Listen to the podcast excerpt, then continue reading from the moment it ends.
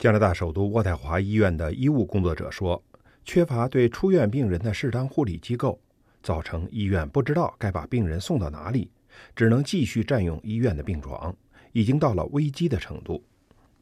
那些住院的病人在接受治疗、手术、病情稳定之后，有些需要送到其他不同等级的康复机构或护理之家，有些也可以在社区卫生部门的协助下回家康复。”可由于缺乏这样的机构和网络，病人无处可去，只能继续留在医院中，即应该出院却出不了院，只能继续占用医院的病床。而这种情况正已经越来越严重。加拿大广播公司的记者调查分析了渥太华的三家主要医院延迟占用病床的情况，十月份的一天竟达到了近三百人。而医院为照料这些并不真正需要继续住院的患者，每天的花费要二十五万加元，一个星期的支出达到一百八十万加元。在那个星期三，在渥太华医院、蒙特福特医院和金斯顿卡尔顿医院，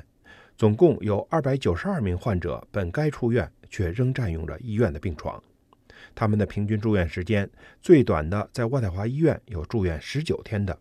最长的有在金斯顿卡尔顿医院住院一百七十二天的，而记者粗略的估算一下，总共一年要花费高达七千五百万加元。金斯顿卡尔顿医院的副总裁兼首席护理执行官利亚莱维克表示，他之所以将这种情况称为危机，因为它不仅影响到对应该出院的那些病人的照顾，也造成那些真正需要住院的人没有病床。莱维克说。We are absolutely out of space, um, and that's been a challenge for us because you still have patients coming into the emergency. 医院的床位严重不足，我们非常担心。我最担心的是急诊科的病人因无法出院，得不到应有的治疗和照顾而出危险。由于医院的床位紧张，一些患者只能用临时床放在楼道里，诸如扫描候诊室之类的区域。莱维克说。有时还不得不取消诸如髋关节和膝关节置换术之类的非紧急性预约手术，因为该出院的人没出院，还躺在病床上。蒙特福特医院也有类似情况。十月二十三日那天，延迟出院患者占据了三十六张病床。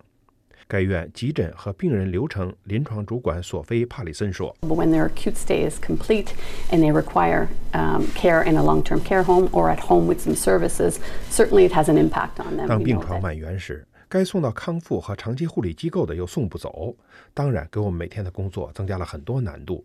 因为这就等于少了三十六张病床。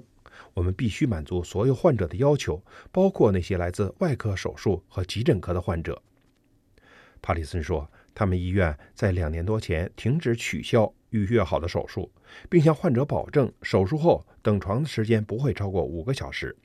这意味着我们增加的床位是没有资金预算的。”渥太华医院主管创新与质量的副总裁艾伦·福斯特医生则说：“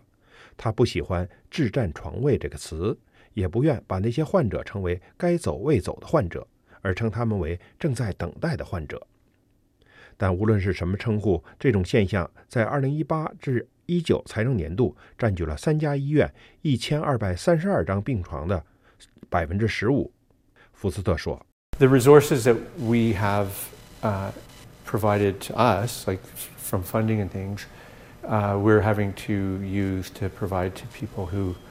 are, as you said, are waiting. um, And that then means there's less resources.” 医院的经费是有限的。这些钱用在了等待出院的患者身上，同时就意味着用于急诊病人的经费减少了，也意味着急诊病人不得不在急诊室等待手术。政府正在寻求创新的解决方案。渥太华属于安大略省，该省政府已承认在五年内增加一万五千张长期护理的床位。安大略省卫生厅长克里斯汀·奥利奥特表示，省财政办公室在十月份发布的一份报告中提到。由于人口老龄化，可能增加1.5万张长期护理病床仍然不够用，仍缺少2000个床位。因此，他的部门正在寻找其他的创新方法，以求缓解压力，包括与空置的退休之家进行谈判，讨论是否可以收留手术后的康复患者。此外，还有两个地点也可以改成康复中心，可以接受出院的病人，